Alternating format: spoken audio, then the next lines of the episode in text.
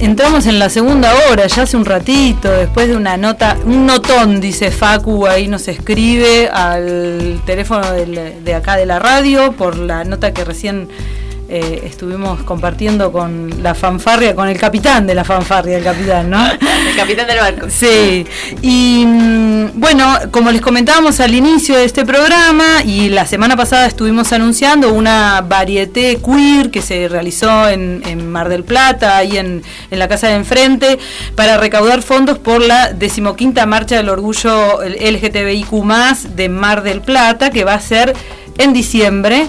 Eh, el 11 de diciembre recién nos acaban de confirmar. Tenemos eh, la presencia aquí en el estudio de Ignacio Mendía, que es parte de la COMO, que es la comisión organizadora de la Marcha del Orgullo. Y queríamos, bueno, primero saludarte. Hola Ignacio, gracias por venir. Buenas noches. No, buenísimo, gracias por invitarme.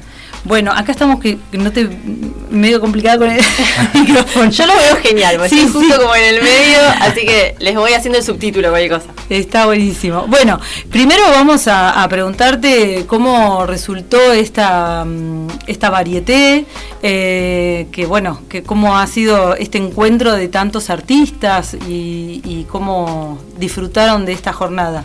Eh, en primera instancia, la verdad que la veíamos venir.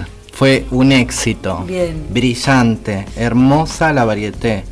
Este y nada, todos los que participaron, tanto los artistas que fueron convocados como el público que asistió, eh, en todo momento nos agradecían porque estaban maravillados con la energía que se corría en la casa, con lo que circulaba.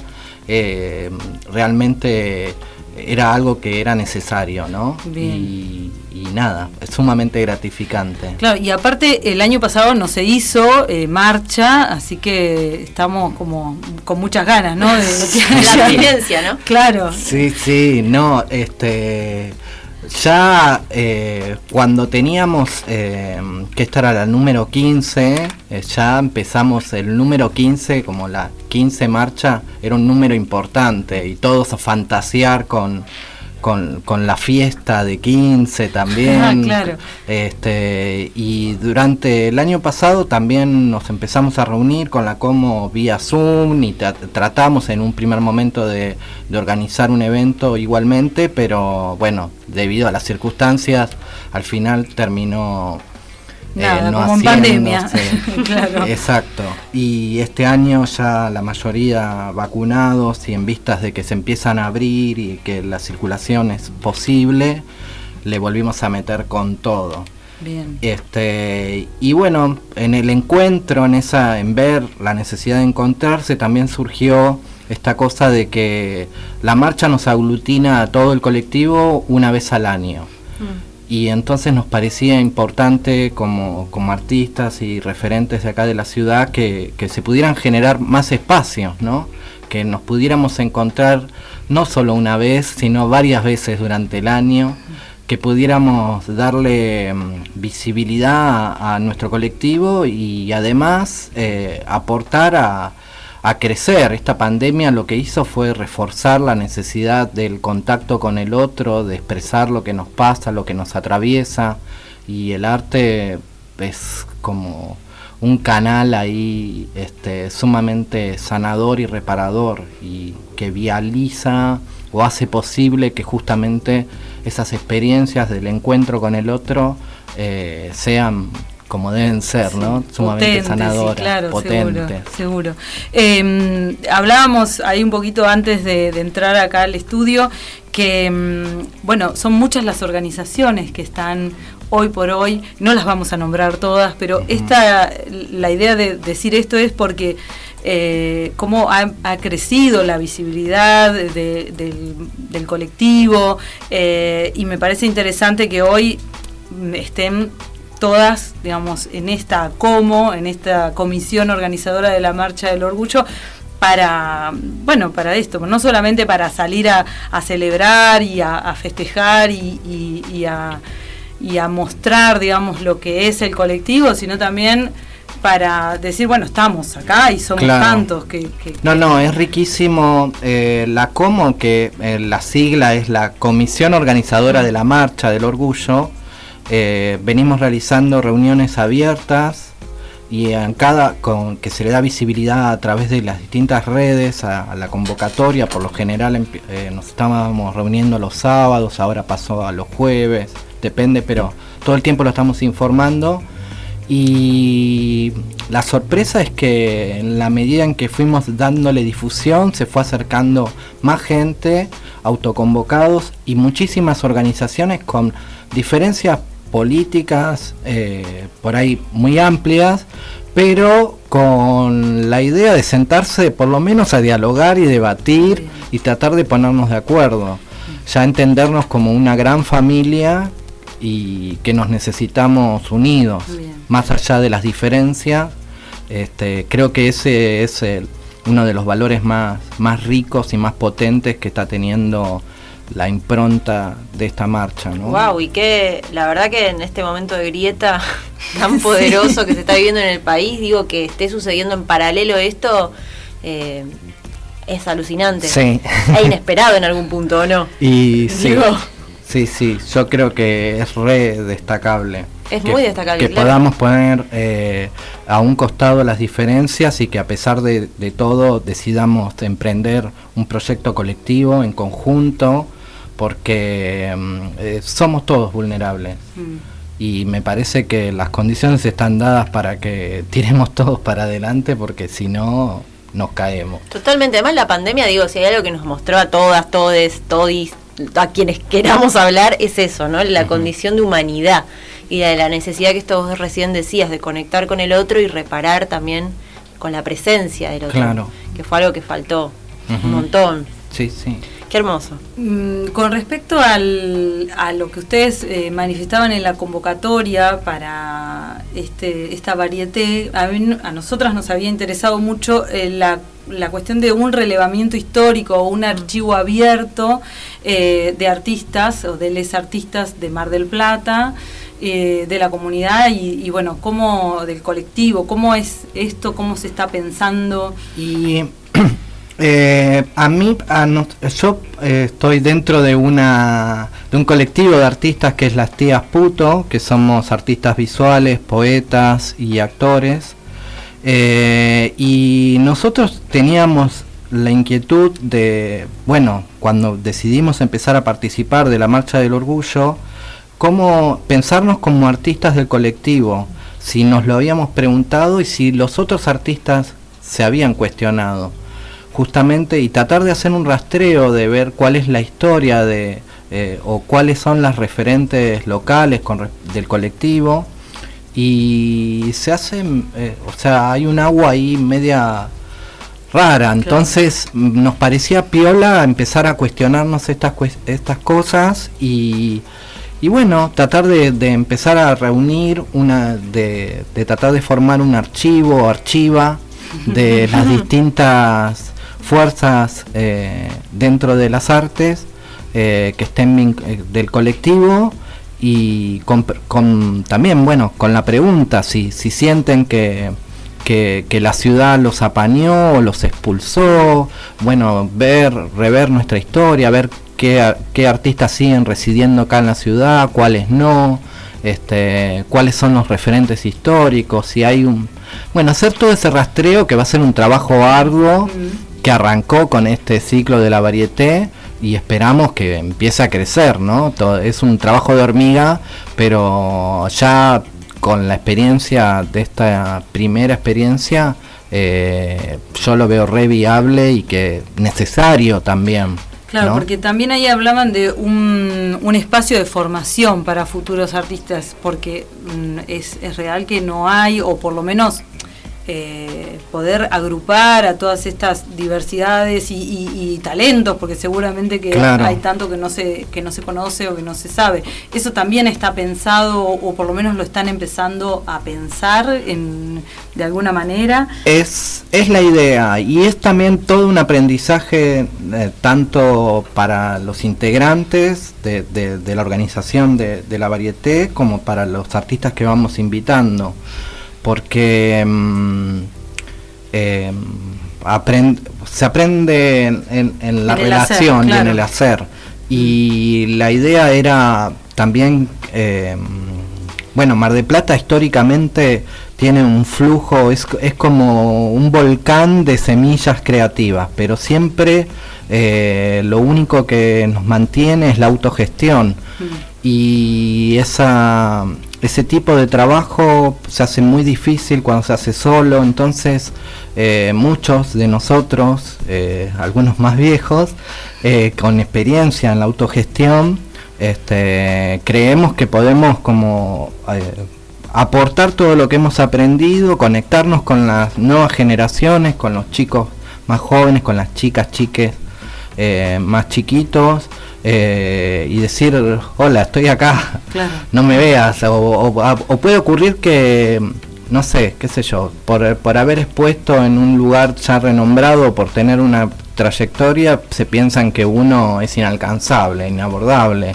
Y en realidad somos personas que yo necesito conectarme con el otro. Claro, seguro. Y de nada, por ejemplo, eh, la idea de generar una escuela o generar un espacio es justamente porque eh, en el contexto de la marcha, si bien nos encontrábamos, pero estamos, qué sé yo, en la calle, gritando, militando, con una pancarta, y, generar otro espacio con otra sensibilidad que, permitiera eh, una situación más relajada, en donde realmente uno se encuentra como expuesto a flor de piel, la intimidad, las más los lazos más como más chiquititos permite que, bueno que por ahí alguien en, otro contexto no, no, se te acerca y, la idea era todos se quedaron con ganas de participar mm. de, querer leer algo o, se hicieron redes que que no sí que no sabes después que puede generar esa esa relación esos vínculos. Exacto Contanos de las tías puto, ¿qué, hacen? Ay, quería preguntarle eso. Sí. que nos cuente, claro, qué sucede ahí, ¿no? ¿Qué, pulsan desde ahí? Y nosotros somos eh, artistas visuales, actores, poetas. Está integrado por Sergio Colavita Lacos, que es de acá de Mar de Plata, que mm, bueno, trabaja con objetos y realizando ambientaciones.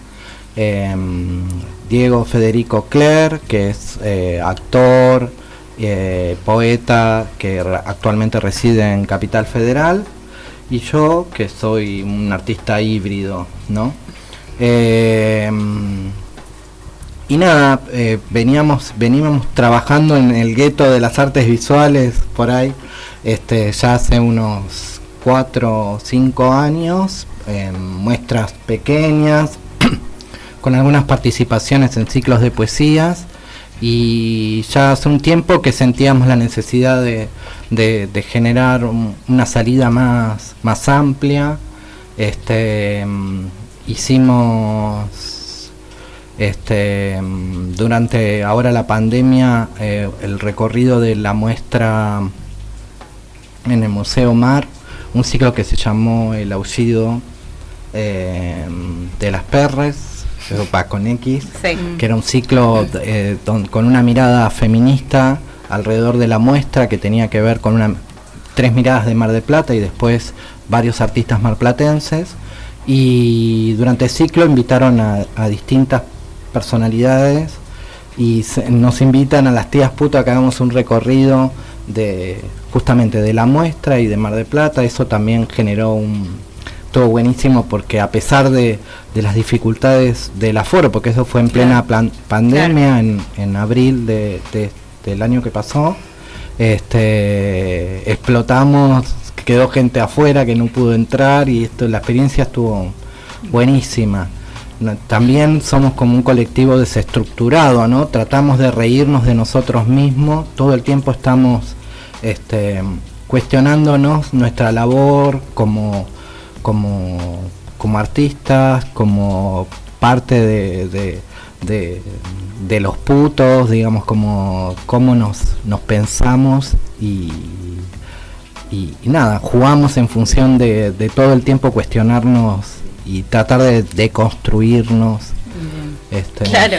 Mira, acá porque yo te lo comentaba también afuera de, aire, decíamos, bueno, eh, hablemos de algunos términos que tal vez no son tan comunes en la radio, en los medios, y, bueno, primero eh, el término queer, que la varieté convocaba a una varieté queer, por ahí explicar de qué se trata eso, y después el de puto. Me encantaría meterme en esa. Así que primero vamos con queer.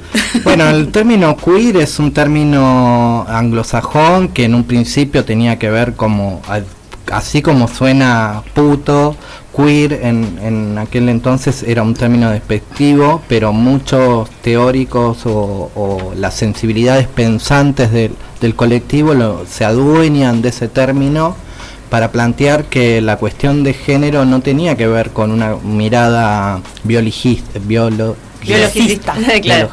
claro. que tenga que ver con la biología. Sino que se trata de una construcción social, cultural, fundamentalmente, y con un montón de aristas por debatir, este, eh, con situaciones este, sumamente complejas de, de, y hermosas por las cuales pensarse seres libres de, de género raros, ¿no? Rares, queer.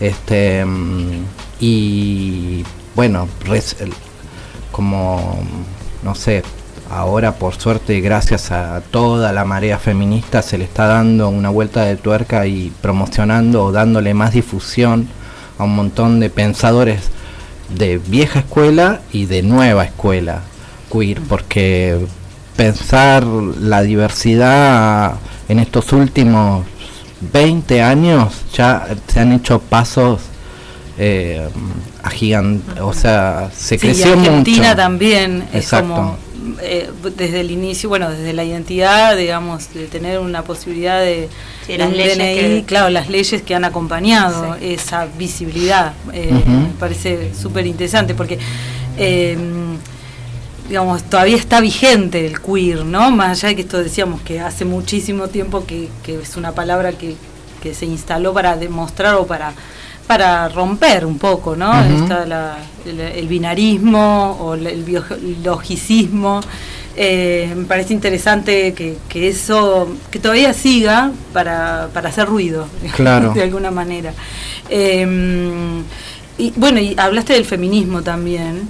¿Qué onda con el feminismo? Eh, no vos, digo, e, es, es, es abrazador, ¿no? y sí, yo casi ahora hablaría en realidad de un transfeminismo.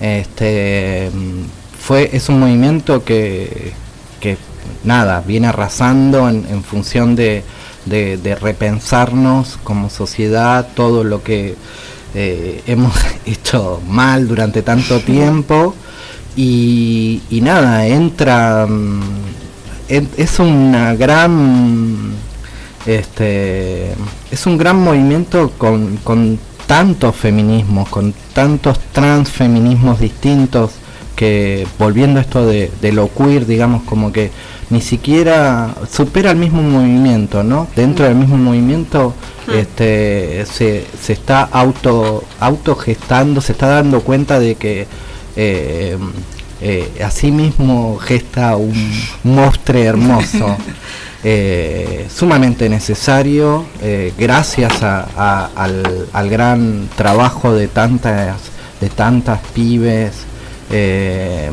estamos generando un cambio de conciencia que todavía falta, obviamente, porque seguimos estando en una sociedad transfóbica, donde los femicidios eh, lamentablemente están a la orden del día, la violencia. también, o sea, es, sí, es, importante, digamos, que haya más visibilidad. Perdón, te corté. No, eh, pero eh, me parece súper interesante lo que estamos hablando para, para visibilizar lo que digamos que ya la ola como se habla no no no puede no para no está como eh, llegando y, todavía falta. Eso y falta mucho, ¿no? Mm. Todavía hay una gran deuda con el colectivo trans, este, las, las les chiques eh, siguen teniendo un promedio de vida muy bajo. Lamentablemente dentro de la como una de las patas también con más pilas últimas. Eh, este fin de semana falleció una compañera hermosa, Marianita Mía Celachi, y 32 años. Mm. Ella era... Estamos en el año 2021, ah, o ah. sea, eh, en función de, de, que tienen un, tenemos un, nivel de vida o, una calidad de vida que, que la heteronormalidad no lo tiene. O sea, atravesamos un montón de, de circunstancias que hacen que, que seamos más frágiles, que, que todo nos cueste más, tener una vivienda digna, un trabajo digno, eh, estamos por eso el cupo, el cupo de, ley.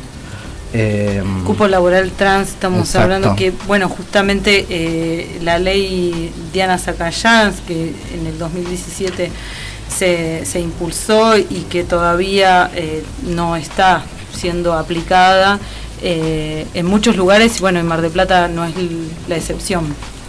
Mar de Plata falta que el municipio aplique, mm. porque eh, muchos de los organismos provinciales de Mar de Plata sí ya han incluido a algunas compañeras trans, eh, pero de referentes municipales todavía falta cuando hablamos de la fragilidad y de esto, de los derechos, ¿no? Porque una vivienda digna es eh, el, odio, la discriminación, hace que tal vez les cobren más por su identidad, eh, digamos, para, para, explicar un poco de qué estamos hablando, porque una vivienda digna, bueno, es no acceder al derecho a la vivienda, a un trabajo y la posibilidad de, y encima eh, hay personas que eh, generan violencia o ejercen violencia por esa condición contra el, el sí sí una, una mm. hay un abuso este es muy frecuente que la que, que paguemos el doble de alquiler por justamente por, por ser personas trans o, o que eh, el hecho de que estén eh, estigmatizadas, ¿no? Ah, porque es trans, me va a generar quilombitos, voy a tener problemas con, con la policía, con esto, con lo otro. Y, y bueno, y todos es hora de, pensar, repensar uh, un cambio radical en la sociedad para que estas cosas no sucedan, para que todos puedan acceder a, vivir bien, a, poder soñar, y tener una proyección de futuro y no pensar que me voy a morir a los 30 años. Tal cual.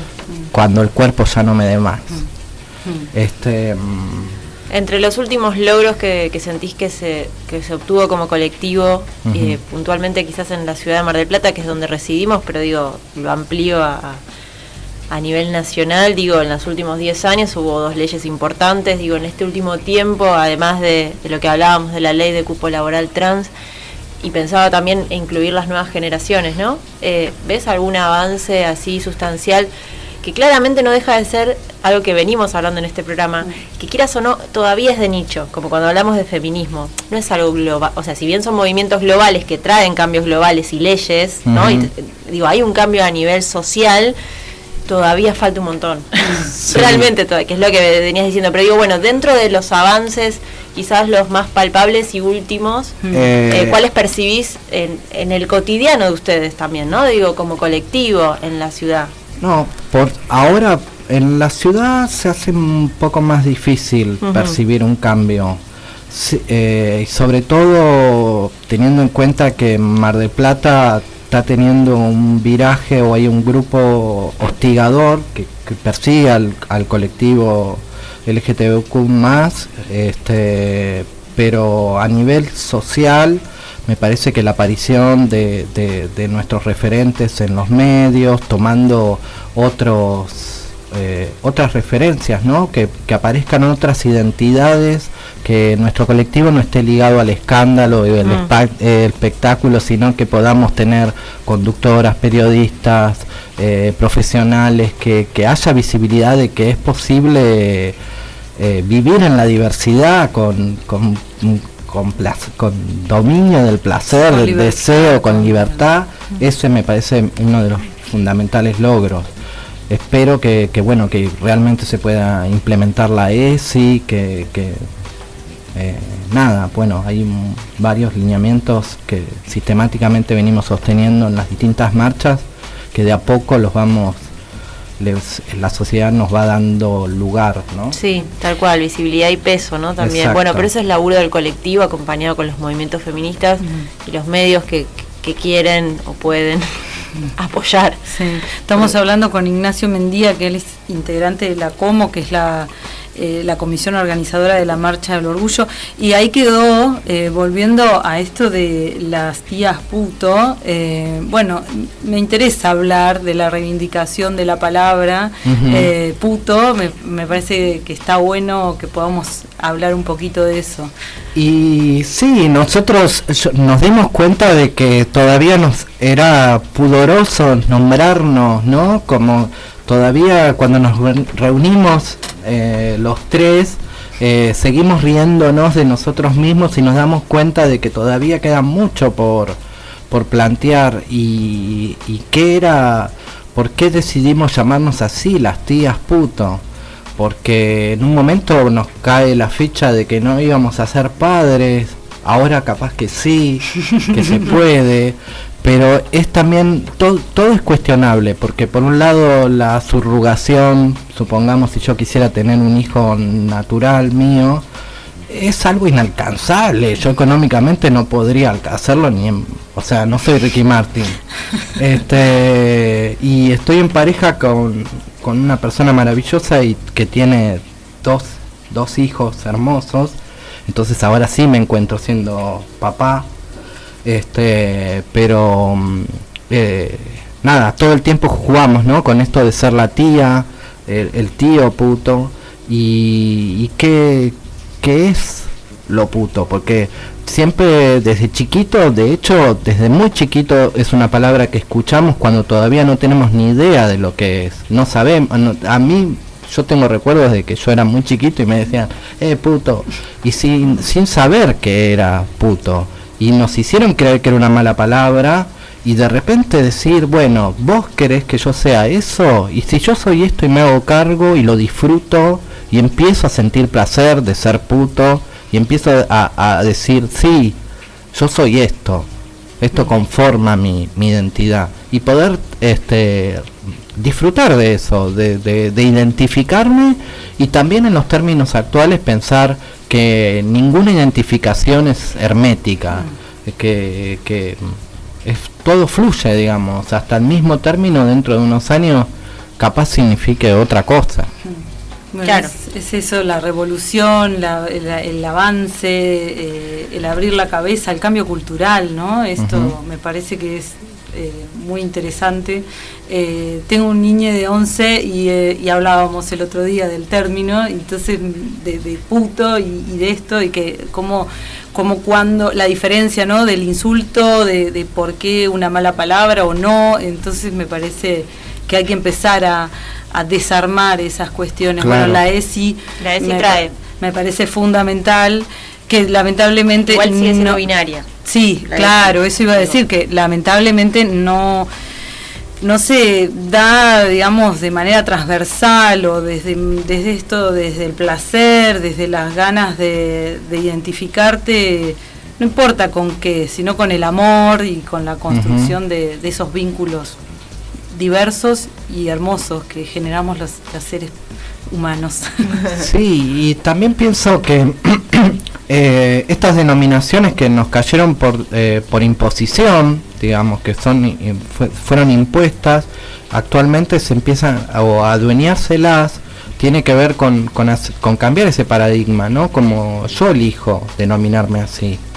Este mm, y esto iba me, bueno pero ahí iba a mencionar por algo no bueno mira yo justo acá te agarro la palabra te aprovecho no pero también esto es como en algún punto no ceder el poder al otro, ¿no? Digo, tomar el poder personal, apropiarte del, del, término, en este caso puto, y resignificarlo. ¿Cómo? No voy a entrar en esta, mira, Jorge me va a mirar, pero en el feminismo se habla de puta. Digo, otro tema, otra discusión que no nos vamos a meter. Pero digo, tiene que ver. es, volver a adueñarse de una palabra que eh, está utilizada socialmente desde un lugar despectivo. Eh, Sí, igual que no lo tiene por qué ser o que en todo caso tiene que tener varias posibilidades, ¿no? O abrir el juego, no cerrarlo y encima hacia un lugar negativo. Me parece a mí. Sí, sí. Este, mm, Bueno, muy, muy, muy interesante. Eh, Sí, muy lindo tenerte acá también, que estás No, está invitado. para cuando quieras venir a charlar, siempre eh, traemos muchos Sí, temas para, estamos para ahí con- profundizar, porque no solo es la marcha, la marcha es como la raíz de algo mucho más grande. Digo, si vos ves el árbol, es una parte que viene a mostrar algo más. Yo tengo una última pregunta Bueno, que tiene que sí, ver pues, con la marcha más que nada y que tiene que ver con esto que hablábamos fuera del aire. Eh, ¿Cuáles son para vos una de las principales consignas? No tanto eh, categóricamente de lo que se habla en los movimientos, sino algo que te parece que está bueno que, que pone de manifiesto una nueva edición de la Marcha del Orgullo. O que debería por lo menos recordarse, ¿no? Como lema o consigna, que, estaría bueno que, que se ponga ahí de, de manifiesto nuevamente. Eh, fundamentalmente y luego de haber atravesado una pandemia, eh, el, encuentro ya es una celebración donde podamos estar todo el colectivo reunido, ya es una impronta eh, buenísima, digamos, más como sobrevivientes de, de esta pandemia donde nuestro colectivo es el, uno de los más vulnerados, donde hay muy poco este, trabajo eh, rentado y justamente en, esta, en estos momentos donde eh, la virtualidad o, o el trabajo no oficial es todo muy raro y que hayamos que a- algunos podamos hayamos podido sobrevivir y encontrarnos eso es fundamental. Luego eh, a mí particularmente y creo que varios de los que estamos dentro de la comisión, obviamente tenemos la incógnita y la pregunta de dónde está Tehuel sin, sin un Estado que, que responda y que se haga cargo de que eh, seguimos desapareciendo, que seguimos siendo personas vulnerables en la sociedad, eh, sumamente necesario. Y no quería dejar de decir que, así como dije, que la varieté era un nuevo espacio eh, que abríamos para que no sea un encuentro que dure una sola vez, también se pensaron otras actividades. Y se va a hacer el primer torneo de fútbol disidente de la ciudad, con que la convocatoria está abierta. Acá derechito Ah, el micrófono, estoy- perdón. Eh, perdón.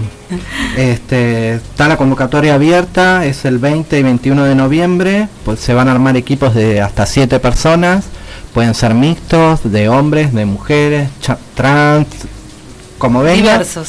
Diversos, que para, para más información a dónde inscribirse pueden entrar al, al Instagram de la Marcha del Orgullo, que es Marcha de Orgullo MDP. Y también eh, lo más próximo, el 12 de noviembre, va a haber una obra de teatro, Teatro por el Orgullo, en el Teatro Arenales, Bien. a las 21.30, con una entrada muy accesible. Y Bien, buenísimo. Yo ¿No? te iba a preguntar cómo hacer para colaborar, para acercarse, para, bueno, difundir lo que va a suceder. Así que es Marcha del Orgullo, MDP es el Instagram. Sí. ¿Está bien? Marcha del Orgullo. MDP. Y estas acciones previas que Mm. hicimos, que tienen que ver con recaudar fondos, más que nada era para garantizar que la marcha tenga eh, un buen sonido, que podamos responder con este con una buena organización, que podamos eh, tener baños públicos eh, y nada, no Bien. sé. Mucho, Por ahí mucho era para mucha hacer. información, Es un No, montón, pero es están las montón. redes, también nos pueden conectar.